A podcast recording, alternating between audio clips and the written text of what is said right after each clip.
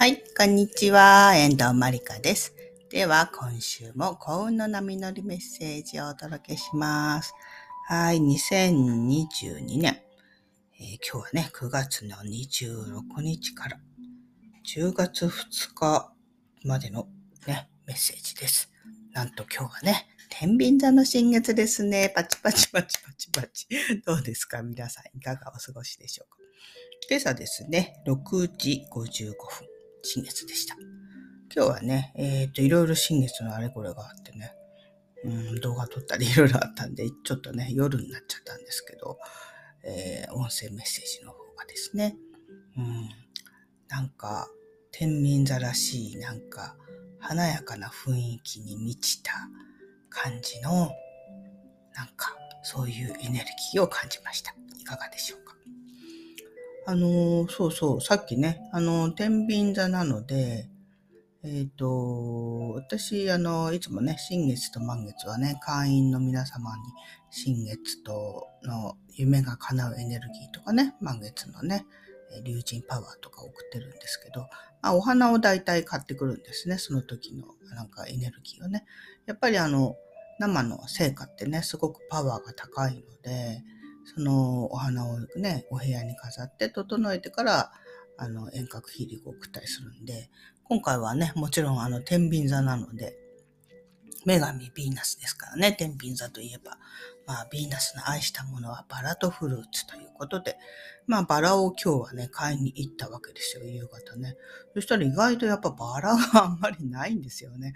お花屋さんによっては、ほんとなんかちょっとしおれちゃったみたいなバラが5、6本あるぐらいっていうか、よく考えたらまあ夏ですもんね。気候的にはまあ、暦の上では秋でも、これだけ暑いとやっぱりバラってね、買う人少ないんだろうなと思って。私もそうですね、夏はバラは買わないもんね。大体、あの夏はお花が大体持たないじゃないですか。私毎週お花はね、あの、お部屋に飾るから買う買いに行くんですけど、やっぱりお花が持たないもんね。暑くてね、いくらクーラーがね、効いたお部屋でもね。うん、やっぱ菊とかね、ユリとかになっちゃうんですけど、今日はね、やっぱり天秤座、新月なので、ちょっとね、バラの花をね、えー、素敵なバラがあったので、はい、ピンクの美しいバラを見つけて買ってきました。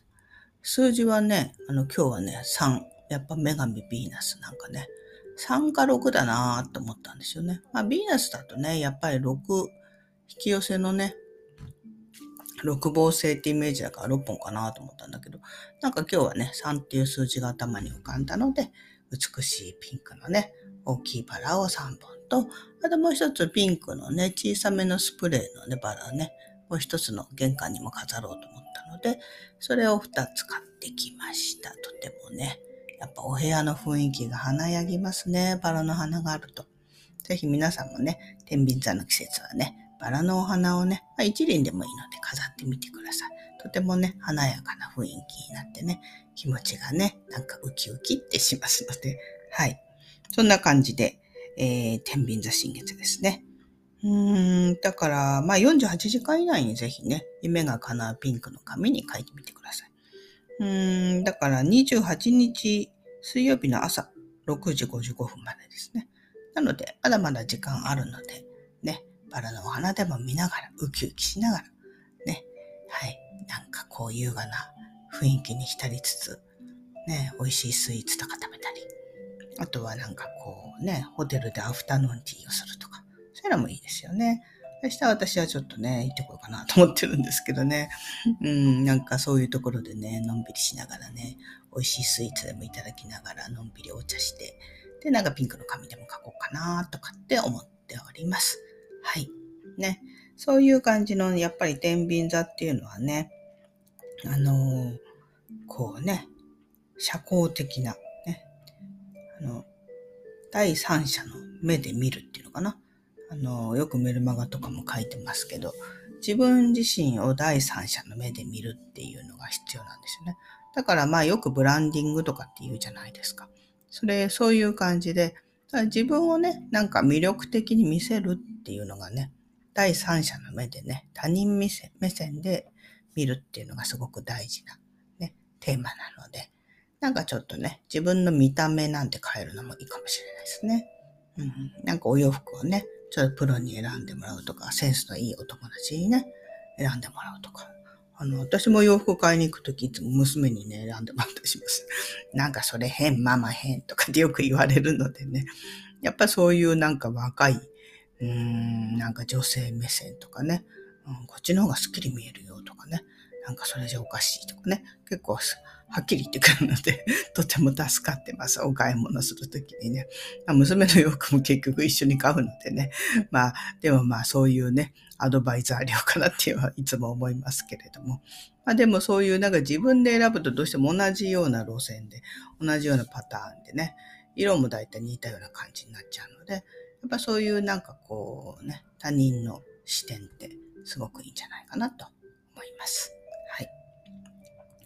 まあ、そういう感じでね、天秤座の季節過ごしてみてください。えっ、と、それで今週はですね、あれですね、えー、10月2日に水星逆行もね、終わりますので、どうですか？皆さん、水星逆行 いかがでしょうか？えっ、ー、とね、結構ね、3週間ぐらいはね、はい、水星逆行あったんですけどね、どうでしょうね。まあ、ね、私は、水星逆行ででもね、その日からその日にピタピタっと終わるわけじゃなくて、結構水星逆行が、私は逆行が始まる2日前か。ちょうど箱根だったかな。どっか行こうとした時に、なんか間違って新幹線乗っちゃったんですよね。そう。あの、えっ、と、小田原まで行くつもりが、あの、小田原に止まんない、新幹線と小田原に全部止まるわけじゃないんで、なんと名古屋まで行っちゃったことがあって、えーとかってびっくりまさか小田原に泊まると思ってもう思い込んで乗ったら、次の停車は名古屋。名古屋とかって聞こえてきて、えーとか思ってガビーンって感じでしたね。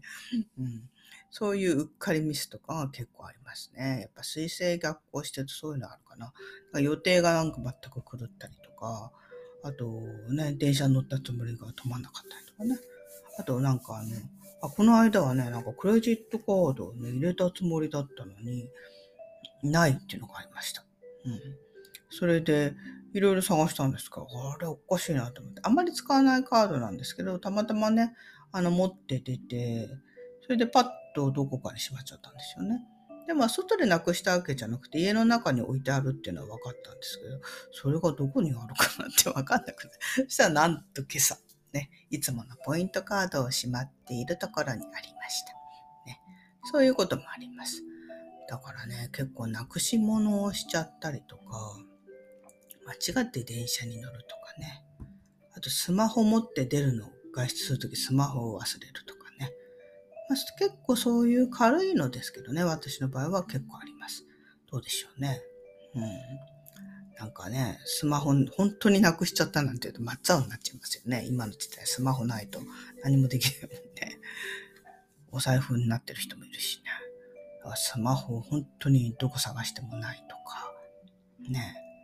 あの予定を間違って違う日に行っちゃったとか、ね。すっぽかしちゃったとか、いろいろあると思うんですが、まあ気をつけてくださいね。一応2日にね、水星逆行が終わって、ね、ありますけど、で、こでもね、この終わる日っていうのも結構ね、あの、いろいろ 事件が起きたりするので、まあ、ちょっと気を抜かないようにしてみてください。ね。はい。そんな感じですかね。まあでも、どっちにしろね、今週は、あの、新月からね、あの満月、10日まで、10日、10月10日が満月ですね。まで、月が膨らむね、時に入ってますので、すごく楽しいことをいっぱいどんどんやってください。夢の種まきをどんどんしないとね、やっぱ夢も叶っていかないので、やっぱそういう時期かなって思います。はい。ね。もう早いですね。ほんと10月になりますもんね。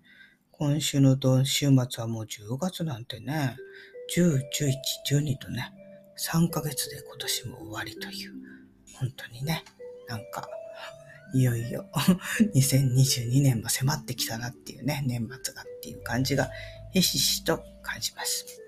はい。で、えっと、あの、10月のね、運勢っていう動画も今ね、絶賛撮っておりますので、よかったら YouTube で見てください。あの、10月のね、運勢っていう全体のね、3択メッセージのやつもね、えっ、ー、と、1週間ぐらい前にあげたんですけど、それではね、あの、10月ってすごく大事な月なんですよね。また10月の時言いますけど、あのー、10月から来年の運気がね、流れ込みますので、10月は来年はこういう風になるよ、みたいなね、ちょっと宇宙のサインやってきます。なので、もうね、えー、来年こうしようってね、この新月からね、ピンクの紙に書いて、そしてね、10月からね、いよいよ来年の運気動き出しますので、そういった意味で、えー、年内にやること、来年やることとかね、ちょっとね、こうイメージしながら決めていくといいんじゃないでしょうか。